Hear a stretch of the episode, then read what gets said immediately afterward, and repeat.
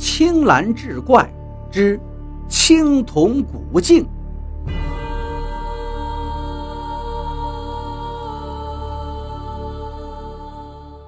书接上回，胡老汉突然一问古镜的事儿，首先把段局长就吓得一愣。张县长扫了刘念祖一眼，赶紧把胡老汉拉到一边。问胡老汉是不是把古镜的事儿透露给了刘念祖？胡老汉是个直爽人，当然不会说谎。张县长这才转身又回到刘念祖跟前，说：“古镜已经送到省里去鉴定了，等结果出来，自然完璧归赵。”刘念祖一听，却哈哈大笑：“张县长，我刘念祖回来投资，本意……”可不在这古镜啊！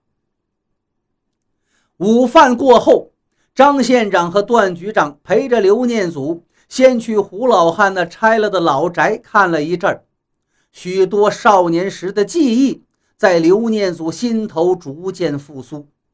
他拉着胡老汉的手，泪水一次又一次模糊了双眼。三天考察过后。刘念祖说：“故乡地理环境优越，交通便捷，尤其是民风淳朴。他决定把项目就放在这儿。”村人听后是奔走相告，比过年过节还要热闹。一个月后，刘念祖带着资金和项目建设人员再次踏进了故乡的土地。胡老汉家的新屋也正好上梁庆贺。刘念祖对胡老汉说：“金腾大哥，家父听说你新建华堂，原本想过来向您祝贺，无奈年事已高，实难成行，只好让我代为恭喜了。”说着，就把一个厚厚的红包送到了胡老汉的手中。胡老汉握着刘念祖的手，激动的一句话也说不出来。就在这时，陪同刘念祖下乡的段局长抬手一指：“刘先生，张县长也给您送宝来了。”刘念祖侧脸一看，一辆小车已经停在路边。张县长微笑着从车里钻了出来，身后跟着的年轻人手里捧着一个古色古香的漆盒。他们走到刘念祖的近前，张县长说道：“刘先生啊，经过鉴定，这个青铜古镜是战国遗物，价值不菲呀。我们另外给配了个盒子。”刘念祖听罢，却摇了摇头道：“张县长，这次回去，家父已经告诉我了，青铜古镜。”并不是我刘家祖传之物。张县长听罢是惊诧不已。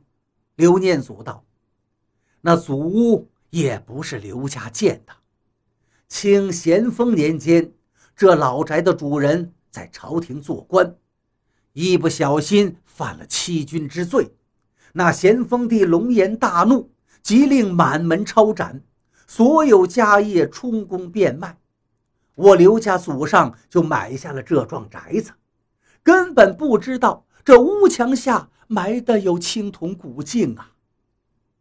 说着，刘念祖紧紧握着张县长的手道：“张县长，你们的心意我已经领了，只是这面铜镜属无主之宝，当然那就是国家的文物了，还请您带回去吧。”而此时，站在不远处的胡林森难免一阵羞愧。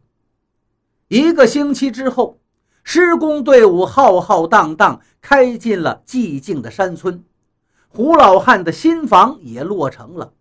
在刘念祖投资项目奠基典礼的鞭炮声中，胡老汉一家也喜气洋洋，乔迁了新居。